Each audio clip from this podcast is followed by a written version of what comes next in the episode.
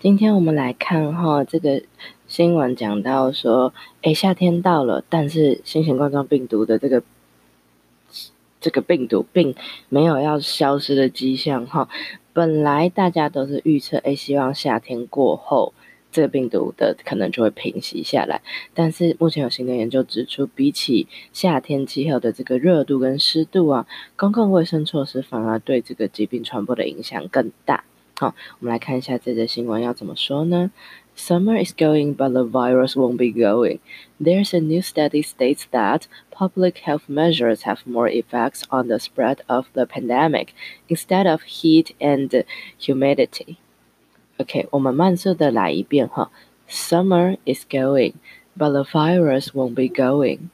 There's a new study states that public health measures have more effects on the spread of the pandemic instead of heat and humidity.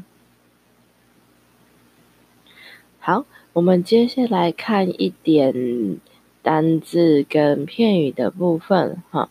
来，第一个我们看到 have an effect on，好，对什么东西有影响？好，再来 pandemic 就是指大规模的流行病、传染病，好。